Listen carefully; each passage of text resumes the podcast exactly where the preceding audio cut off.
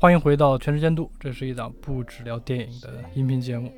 啊，今天又是我跟西文啊，啊，对，以后我们的罗汉局可能得持续一段时间了。，会持续相当长的一段时间了。对，那今天聊的这个话题呢，其实并不适合咱们俩这么 干聊啊，但没有办法，对条件所限，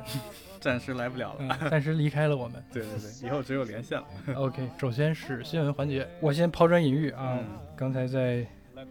准备这个节目的新闻的过程中啊，看到了这么一条特别有意思的新闻，就是标题也很耸动，说是朴赞玉说北野武水平业余啊，他评价的是这个花火获得了威尼斯的金狮，他觉得这个片儿。作为北野武个人维度呢，都不算是特别好的，啊，啊，同时呢，觉得他这个片儿的这个剪辑水平，尤其的，嗯，不是特别 OK。从开片头啊，到高潮到结尾，都是一个比较这个这个怎么说呢，一致的这么一个速度，并没有什么起承转合，嗯，张弛的感觉啊，所以他就有有有这么一番的暴论吧，可以说还是引起了一定的这个反响。随着他的这部啊，解释今天咱们要聊的《分手的决心》，其实最近关于他的这个言论吧，有有很多都开始被大家关注到，或者是引起了一些侧目。无论是他基于什么样的原因，是他自己的这个片子的宣传呀，还是他真的这么觉得？因为他之前的这个影评集我还买过，他确实很喜欢评价别人的作品 啊，似乎是一个还挺专业的业余影评人的这样的一个感觉。但是他他他这种稍显刻薄的这个言论吧，还是引起了大家的一些不是。嗯，作为一个曾经非常喜欢他的这么一个影迷，呃，我某种程度上还是挺挺大跌眼镜的，因为之前他给人的眼感觉都比较谦逊啊，甚至之前他还接受过一些中文的媒体采访说，呃，亚洲电影的崛起其实不能是韩国电影所代表的啊，它嗯需要的是包括日本、包括中国、包括甚至是南亚的很多国家一同在这个世界上被认可。他觉得那才是亚洲电影的崛起。现在看到的这些，呃从《寄生虫》也好呀，这个他自己的一些电影的这这这认可，他都觉得似乎嗯不足为道啊。我觉得这个和他之前留下的这种谦逊的形象，呃，还是挺挺两极反转的。啊，因为我这么觉得，就是我觉得现在市面上能够，呃，称得上大导演的导演吧，他自己站在自己的维度的时候，他看待别的别的导演，实际上是会有一种平视的，甚甚至是呃比较客观的一个评价的水呃评价的呃系统吧。嗯呃，朴赞玉他本身是一个偏技术流的导演，嗯而而北野武跟他之间其实是正好相对的，从观感上面相对的。但我觉得从技术上来说，两者只是呃表达手法上的不同。对，如果我用我自己的表达手法来评价你的话，我就觉得他格局上面似乎有那么一点点小。说实话，我听到他的这一番所谓暴论的时候，还有点，其实是有一点跌眼镜的，嗯就是没想到，哎，朴赞玉格局那么小吗？不知道是文人相轻啊，还是针对他，我觉得没对对对必要吧。其实，对，主要是他他评论的这个这个系统，他的他的立足点的确是有点小的。嗯，他是从一种特别电影学生的那种，对对对对技术上的那种抠的感觉，掉书袋了。对掉嗯书袋了，对嗯对对，有点这种感觉，不像一个大导演能说出来的话。嗯，对。OK，那就来第二条新闻。第二条新闻，呃，我的这条新闻呢，跟日本电影人有也有关系啊，就是已故的这个呃动画大导演金敏的动画名作《红辣椒》的原著小说呢，这将拍成一个呃真人剧集，是由那个华裔的女导演严雨希就拍过那个《猛猛禽禽小队》和嗯《海上浮沉》的这样的导演指导的，然后呃。他这个 IP 没有取自金敏的《红辣椒》，而是直接取自他的原著小说，就是书名呢被国内一般被译为呃《盗梦侦探》，嗯对，大概是这样一个新闻，还是值得期待的一个剧集吧。嗯嗯，对，是剧集，不是电影。对对对，是嗯个是一个剧集，是一个真人剧集。嗯对，我们看一看，就是 这样一个我们挺耳熟能详的，就是金敏的代表作，然后呃也算是首次吧，虽然不是直接翻拍自他的动画电影，嗯，对，看他那个真人化以后会是什么样一个观感吧。对，还是挺。 사랑해요 아저씨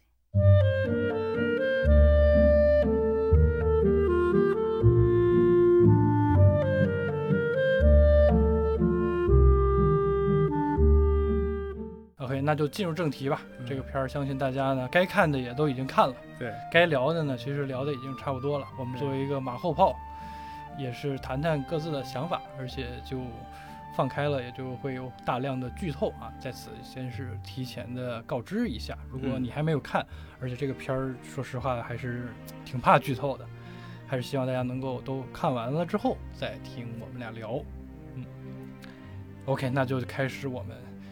分手的决心。行 那监督君嗯，觉得观感怎么样？就是在我看来，可能是，嗯，评价不算很高嗯啊、嗯在尤其是在朴赞玉个人的维度，因为我也说了我我是朴赞玉的影迷吧，算是他其实之前的电影我都还都挺喜欢的啊。这个片子在他个人维度，啊，我感觉是一个中等偏下的一个水平。对，啊，他的风格上有一些损失，嗯，表达上有一些损失，嗯在整体的呈现和和这个呃，对于当下的贡献来说，是有更大的损失，呃，不太适合是朴赞玉当下拍出的一个电影。这个在后面我可能会着重的展开，呃，后面因为重点可能会涉及到表演呀、还有他的视听啊，在此我觉得就抛开这些，就单纯从这个议题上来说，其实是我对这个片子较为大的一个不满吧。嗯嗯，整体的观感其实是一个呃逐步失望的这么一个过程啊，还是最近的观影体验还是比较少的，因为确实对这个片儿的期待是比较高的，从他在戛纳获奖之后，对其实是被推到了最高处。因为韩国电影是现近期是一个大爆发的一个状态吧，嗯无论从之前的《寄生虫》嗯一个全球收割各大奖项，到嗯后面的李沧东也好，还有现在的朴赞玉也好，嗯都是现呈现出这么一个状态。但是呢，呃，其实可以接着就最最开始监督君的一条新闻来说，嗯，不知道监督君觉得朴赞玉是怎样一个导演？嗯就是在他的创作的系统里边，他的维度、他的表达是怎么样的？对于我来说呢，我觉得这，我觉得朴赞玉是正好可以跟李沧东去做一个做一个对照的，因为朴导演他的电影就是他的表达本身，所以说我说他的很多的作品的内涵就是在他的风格化上面，嗯而不像其他的所谓的，无论是朴呃，无论是李沧东也好，还是那个奉俊昊呃奉俊昊也好，嗯他们的方法是他们的手段，嗯他们里边的人文关怀的东西、社会化的东西，甚至是人性方面的东西，是他们的呃内核所在。嗯而朴赞玉导演呢，其实他最最最最核心的部分就在于他的呃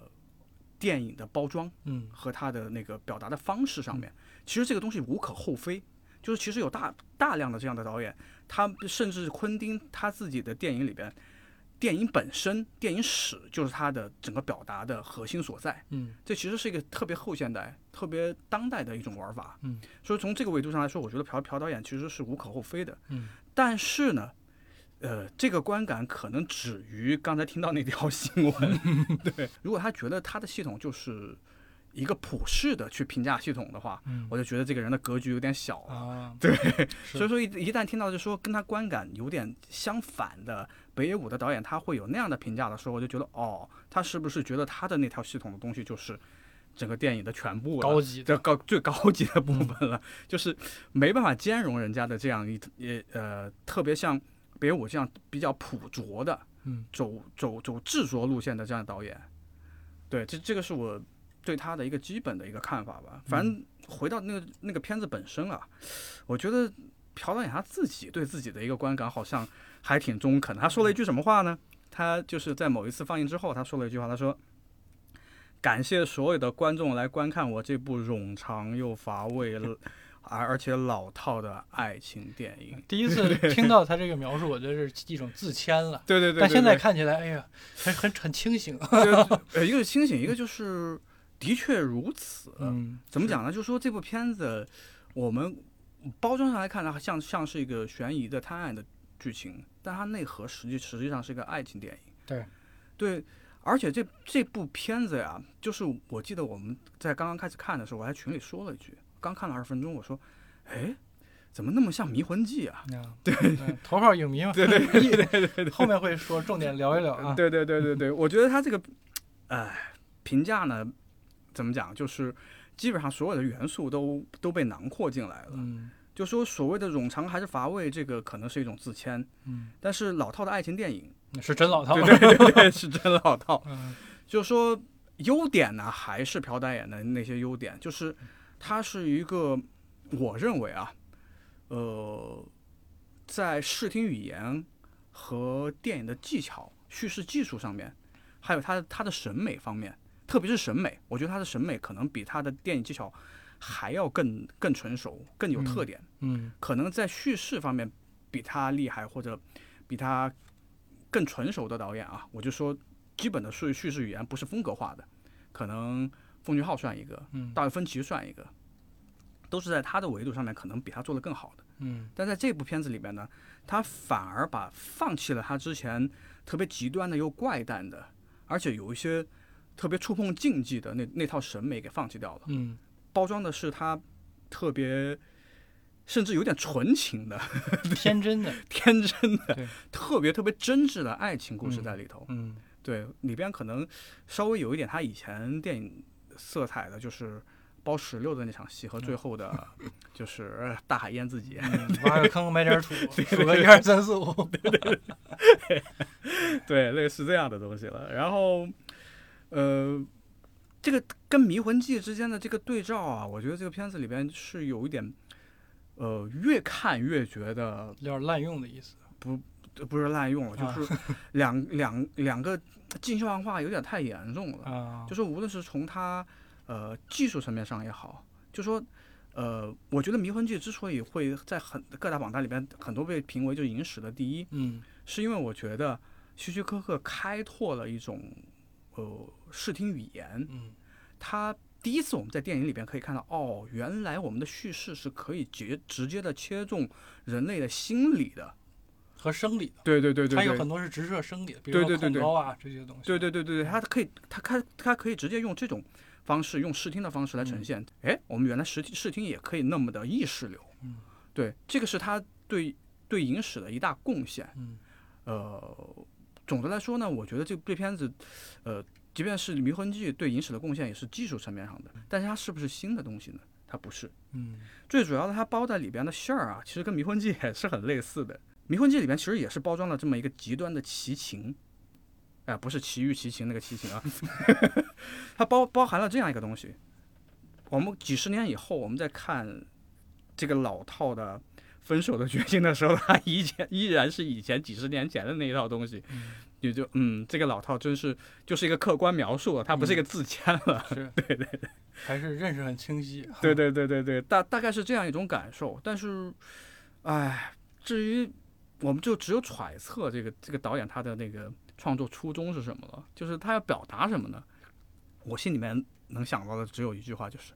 哎。可能导演太爱汤唯了，嗯，对，为偶像定制一样，对对对，相当于一个偶像定制一样。那我们后面会聊一聊，自带干粮，对，后面可以聊一聊那个关于表演这方面的东西。好，嗯，对，刚才你问我对他的这个评价也好呀，嗯整个的这个导演风格的，其实说了半天还是一个老话题，嗯，到底是形式大于内容，还是内容大于形式？啊，呃，我觉得朴赞玉早期的多部作品其实已经充分证明。他是一个非常纯熟于各种类型，其实还不只是大家比较呃熟悉的这个复仇三部曲了。其实它更早的，像共同警备区啊这些，它对于政治惊悚题材，嗯，包括宗教题材，嗯啊，包括蝙蝠啊什么的，对，嗯，其实都有他自己很深刻的这个理解和和诠释方式。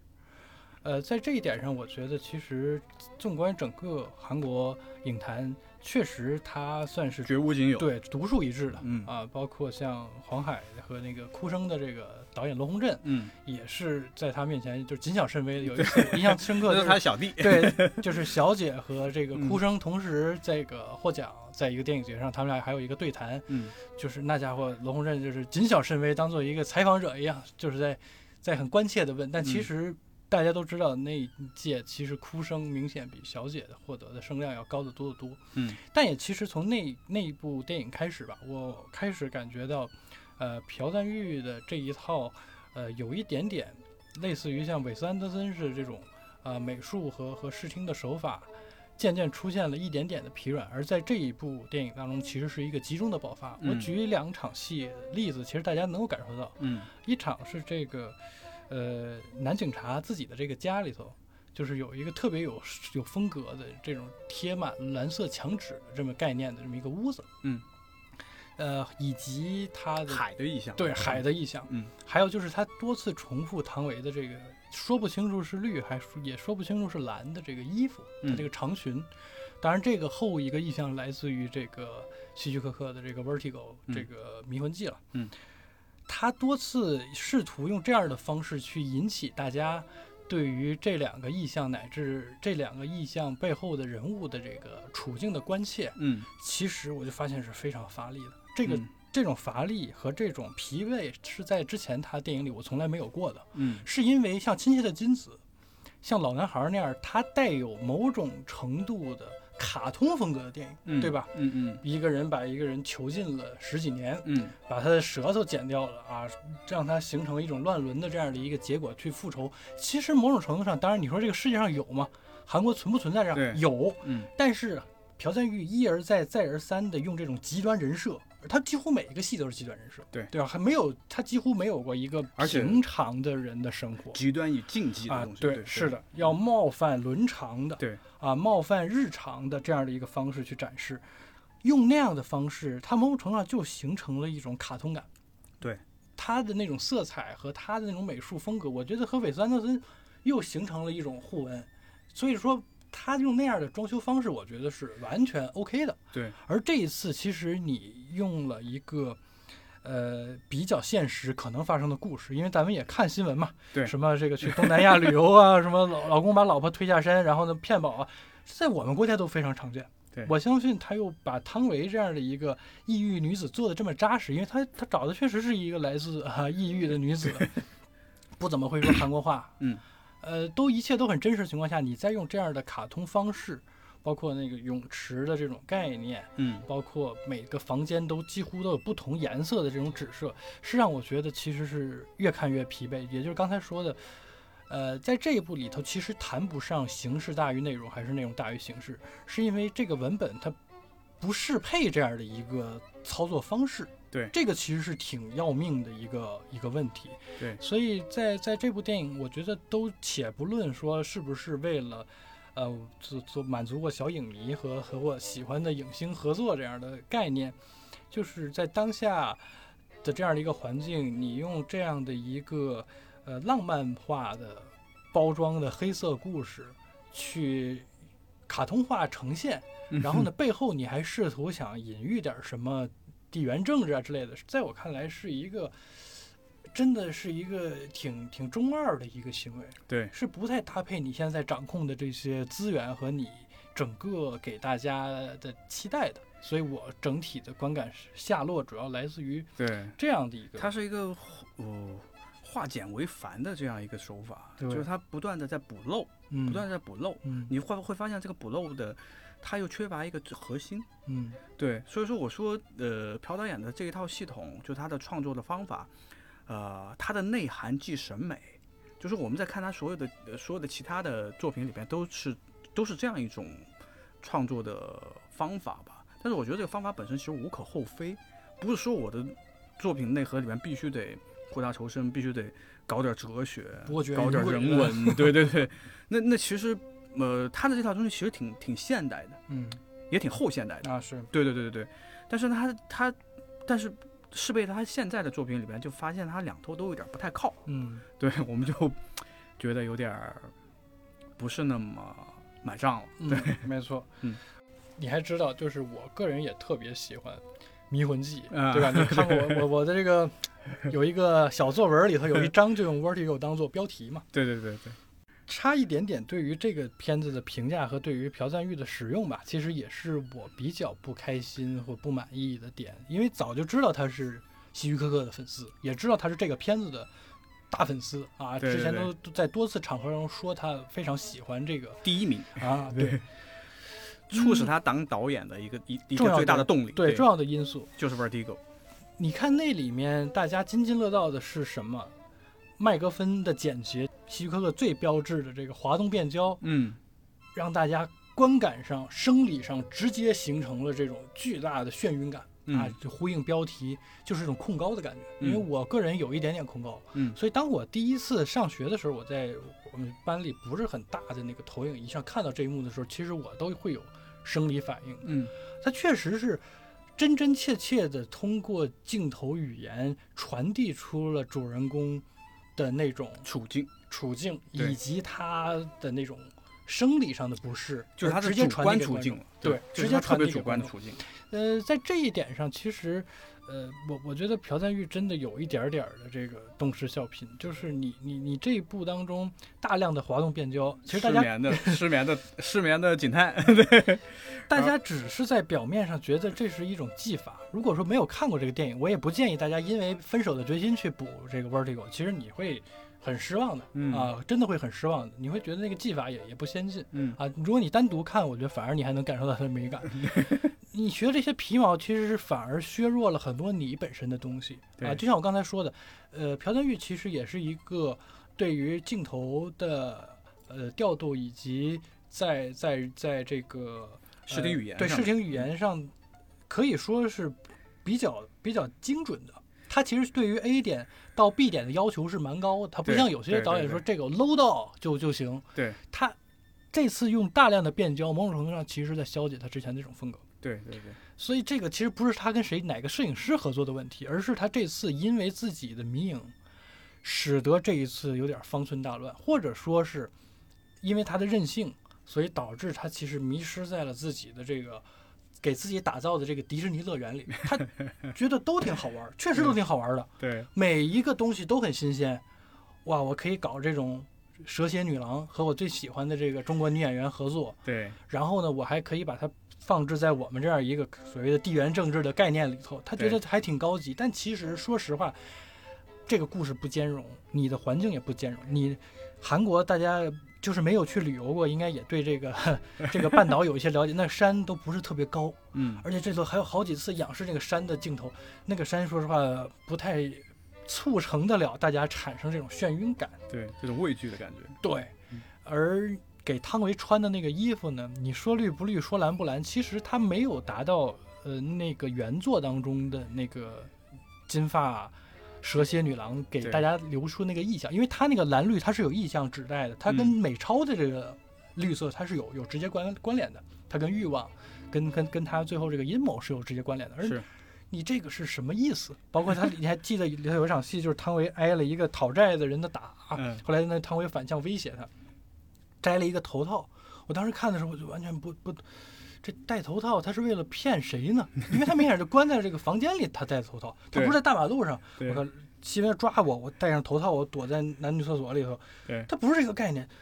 哇，你这个为了做成蛇蝎女郎的范儿，哦，我觉得稍微有点真的是对，从让我失望。嗯，对，是这么个感觉。嗯其实我们可以顺着，就是我们聊到这个片子里面另一大看点吧。这个也是可能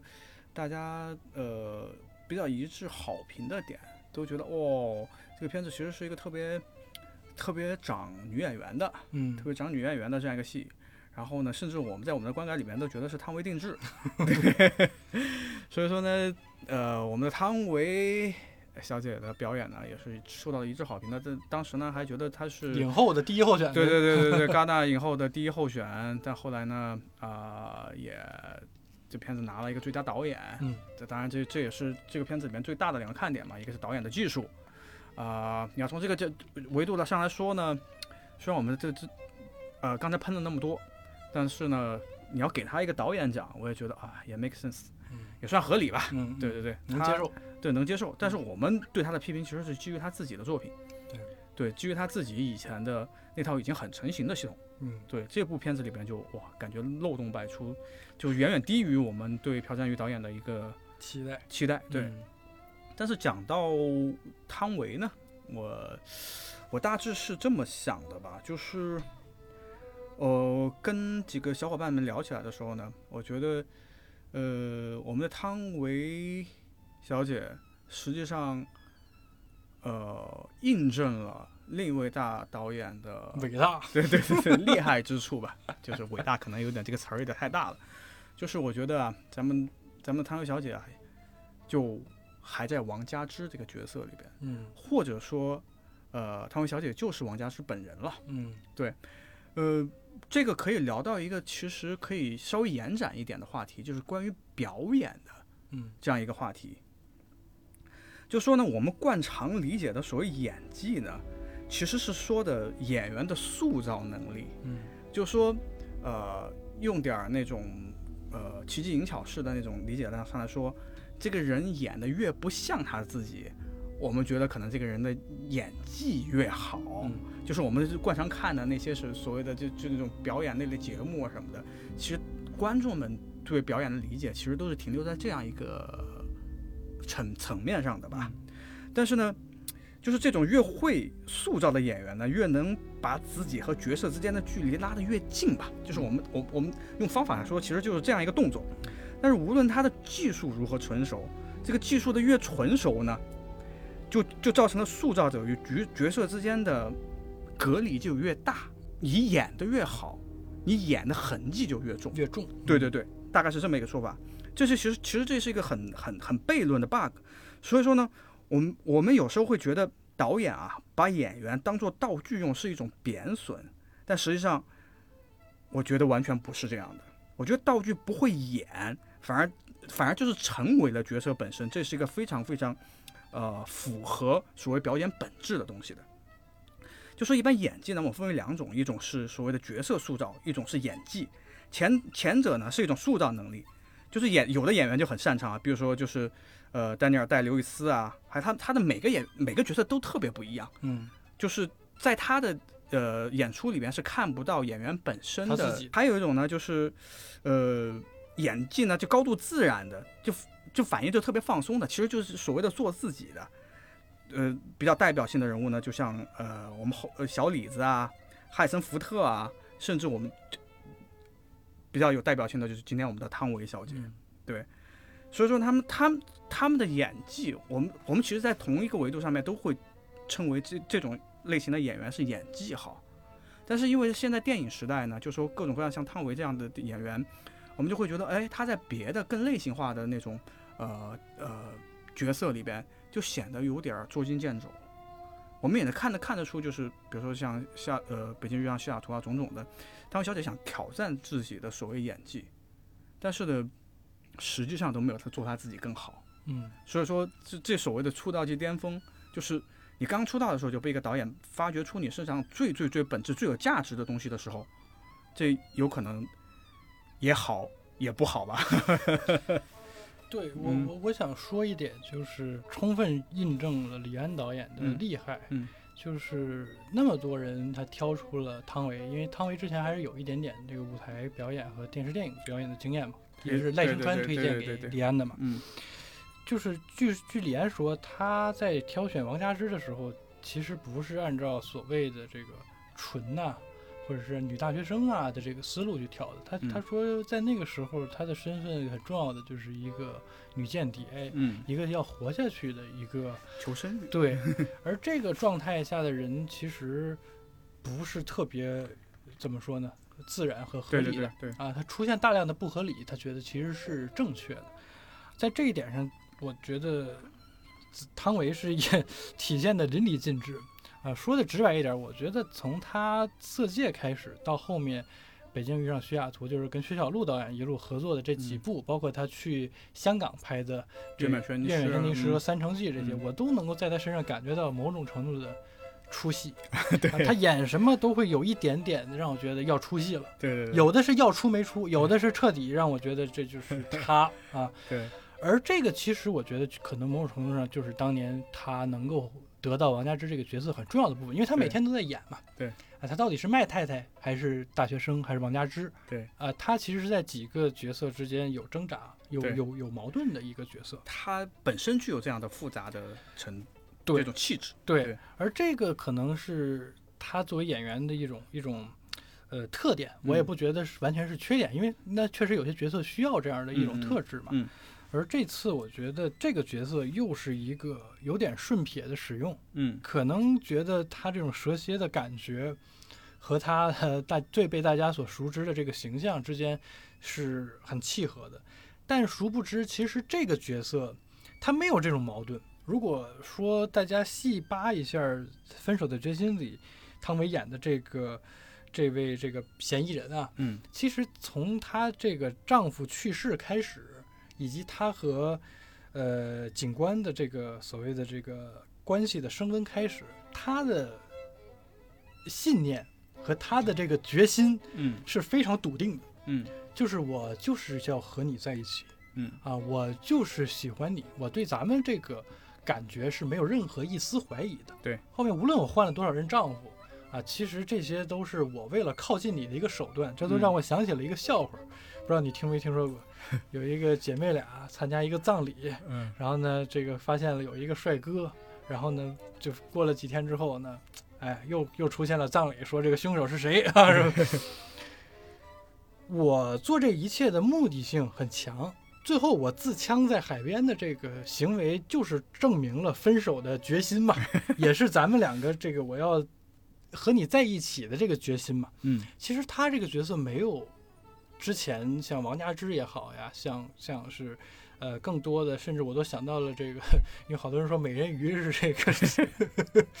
水族馆版的这个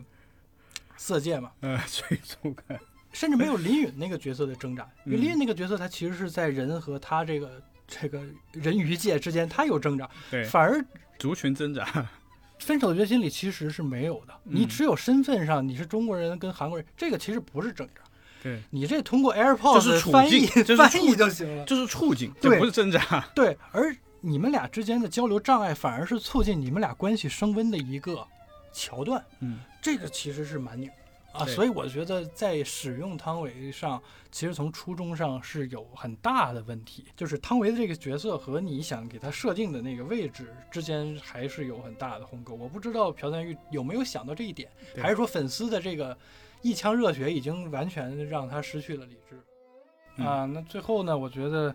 都喷了一整集了，啊还是说一说优点吧。啊，毕嗯竟是朴赞玉嘛，毕竟也是怎么说呢？这个大家期待了这么久，他不嗯可能一无是处，或者说是，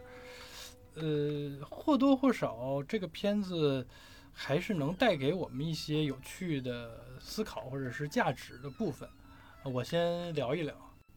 还是技术啊，不是单一的这个这个剪辑啊，或者是镜头啊这些，我还是觉得他的这个视听系统。啊，以及叙事的策略还是蛮自信啊，确实是该该快的时候就很快，那速度就揉一下子。很多导演可能在这儿是不是还得再抹一下，是不是再再聊一下？他不会，包括就是他跟汤唯第二次相遇的这个嗯都很硬。嗯，说实话，好多人都没看懂，对，哎，怎么这这这是闪回吧？这个 啊，就是这个，我觉得还是朴赞玉一以贯之的东西。他很自信啊，嗯确实有这样的江湖地位以及这个大量的优秀作品在前，他对自己的这个呃怎么说呢，也也叙事的这个呃把握和和和尝试，在这一次的这个故事里，我觉得可以是登峰造极了。啊，等甚至在早年间像老男孩那些作品里，他都没有还没有这么犀利，他还是可能比这个还还稳健一些对啊，在我看来。我的看法跟你一致，啊就是、呃，还是那句还是那句话吧，就是朴正宇导演在他的视听的系统里边，呃，我觉得可以排在当世类型片导演的前五了。嗯是，当然他突然说了一句，就是跟他的维度、跟他的领域完全不一样，跟他的系统方法完全不一样的北舞导演。呃，方法不行的时候，我就觉得这，哎，你是不是有点儿理解电影有点儿有点儿狭隘了？歪了对对对对，路走窄了。对，我我说我说的我说的他前五其实一个一个大的前提，就是在拍呃基本叙事，嗯非风格化的叙事。当然他自己里边有风格化，就他但朴赞郁的导演是个特别有风格化的一个一个导演，嗯但是我觉得他的这套视听的系统其实还是基于基本的叙事原理的。他是在玩这个东西，就是嗯我们还在玩标点符号，我们在玩起承转合，就是这一套基本的，就是我们呃学电影的人会会会会学到的那一套系统。但是北野武导演完全不是，嗯。他是自己的一套视听的系统，嗯。对，那是呃很作者电影对。对的方法，嗯。那是两个两个维度的东西。他突然用他自己的这一套维度去去拼逼人家的时候，我就觉得啊，这个导演有一点点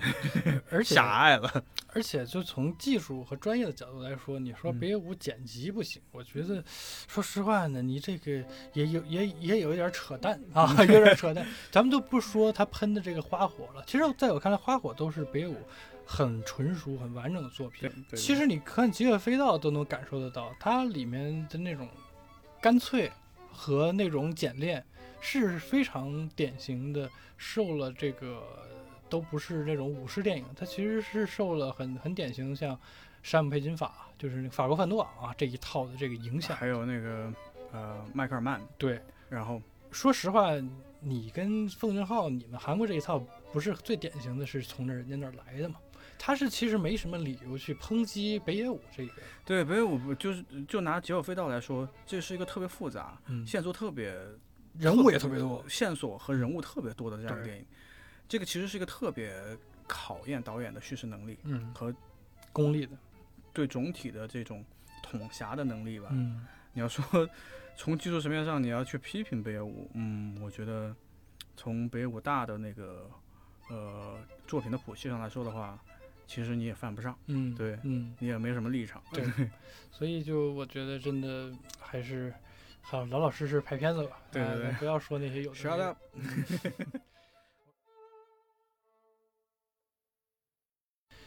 今天新插入一环节，我们在这个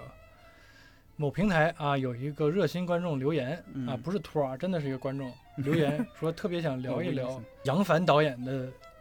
动画电影嗯《纪元台七号》啊，因为这个片儿呢。看过的人和了解的人，其实说实话不是特别多。嗯，而这个片儿，其实之前咱们在一次节目里提到过一嘴。对对对，哎，我觉得正好可以好好聊一下，它其实是很少见的那种非大家常规意义上那种，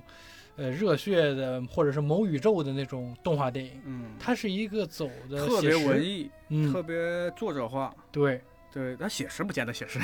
我我说的写实部分人物是那种写实人物，还有环境嗯，对对对，他当然他其实里边有很多就是特别超脱的幻想的东西。对，，对，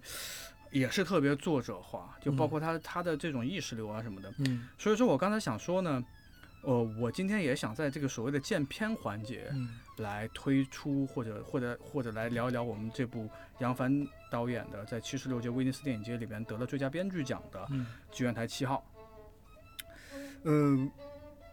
我可能我现在因为听了就是之前那个监督君呃关于呃朴赞郁导演对北野武导演的这个评价之后，我就觉得哦，可能我我现在对他的评价可能会不屑了。啊啊，对我觉得呢，杨帆导演的系统跟朴赞朴朴赞郁导演其实是有某某种层面上的接近的，特别是他们在审美审美上面嗯那种呃情色的、嗯呃触碰禁忌的、嗯极端的，甚至有一些血腥的，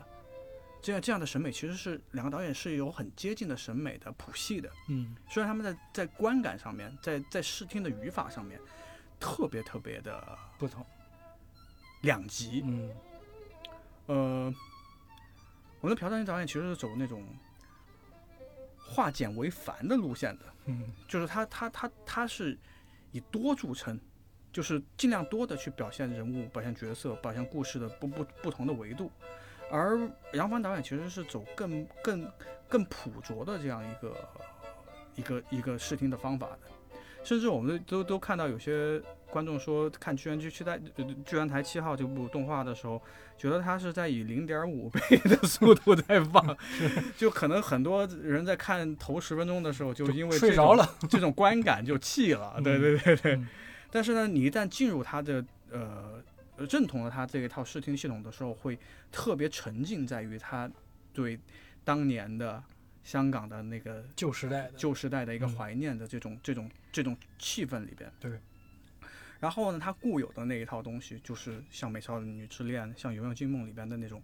那种蓝色的、嗯情色意味的、嗯不伦恋的，嗯还有更诗性的东西，是反而是比其他的作品里边加倍放大了的。嗯，对，就像他这个速度变慢一样，对，让你感觉到，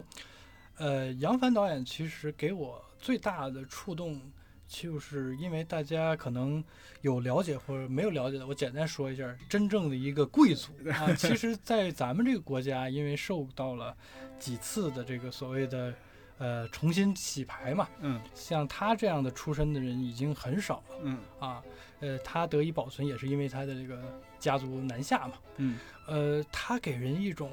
确实是 old money 的那种华丽的腐朽，而这种 腐朽在他的电影里，其实他未必拍的是那些有钱阔少阔太的生活，嗯但是你在他雕琢生活的一些细节，尤其是《游园惊梦》，嗯让我印象特别特别的深。嗯，就是这个点，我觉得可能在华语电影是无出其有的这样的也是一个独一无二的存在。对对说实话，就是我在听说这个项目的时候，也是从一个朋友那边听到过，因为我这个朋友他的母亲的家世跟杨帆导演是，呃，有点类似，嗯也是属于就是，呃，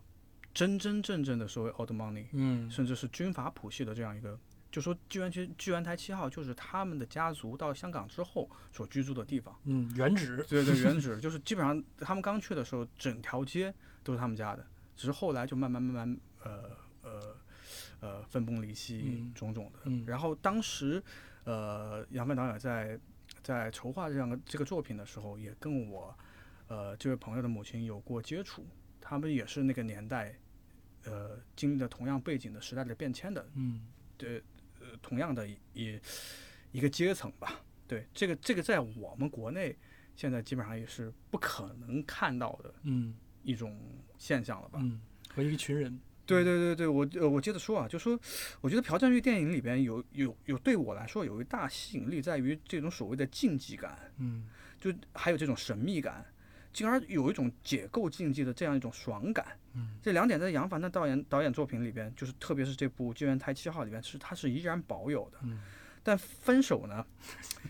已经在我看来是朴正宇导演里边最干净的一部 片子了。对，我们对他的，我对他的期待不是我们啊，可能对我对他的期待里边基本上没有没怎么得到满足。嗯但是呢，朴正宇导演又是很炫技的，嗯但是杨杨帆导演又很朴拙嗯，观感是完完全完全相反的。嗯，这个竞技感其实还有一个延伸，就是说，呃，HK 啊，什么香港的，因为他他他的那个这个故事啊，他是讲的就是小鲜肉跟母女之间的一个虐恋，激烈。一个激恋嗯。这样的故事，它放在了一个非常风起云涌的香港的五月风暴的这样一个大背景下，大背景下，嗯。这这个这个设置啊，特别里边的情色意味啊，种种的这些，让我们是不是嗯。第一时间立刻想起咱们的娄烨导演的著名作品啊？啊，对对对对，你就是呃对一个一个景点啊，就是他这个拍的那个 Palace 啊，拍 拍拍的景点那个电影啊，嗯。然后这样一个这样一个片子，然后这个所谓的竞技感它的延伸啊，然后这个片子它其实得的是一个编剧剧奖。嗯。我要说，就在它的叙事语法里边，我觉得这这个片子的呃文学感或者这种文本感是非常非常强烈的存在。它基本上它它它的旁白和它旁旁旁白展现出来的那那种诗意和文学感，本身已经是足够强大的一个、一个表达系统了。嗯就是我我摘念其中的一个特别感动我的一段话，就是刚刚开场没多久的时候说说到的。他说那个年代啊，在朴实中呈现出繁华，繁华中又带着些真诚，实实在在，绝不炫耀，却是个永远逝逝去的盛世。就是这种苍凉感，这种怀旧的感觉，这种忧伤的感觉，在我们之前看的那个呃七人乐队里边也是如出一辙。嗯，就真是香港啊，就是真是在当一个时代逝去的时候，这些这些过往的风起云涌的大导演们都纷纷开始怀旧起来了。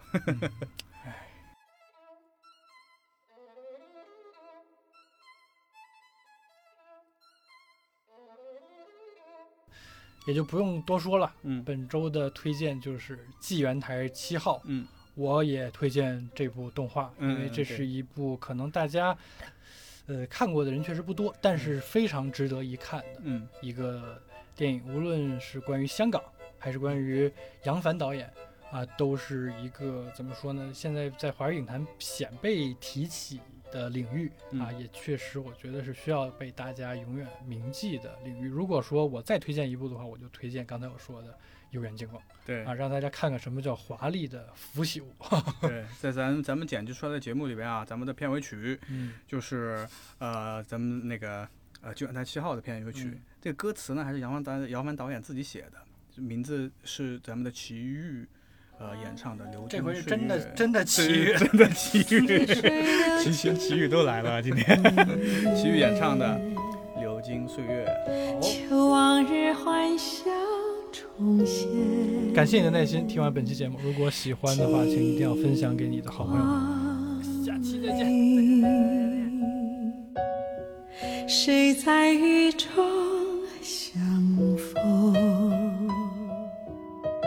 奈何又骤然相送，随一阵清风。看一个清香，无论爱是否永远。茫茫在人海中转圈，如梦消失，和平。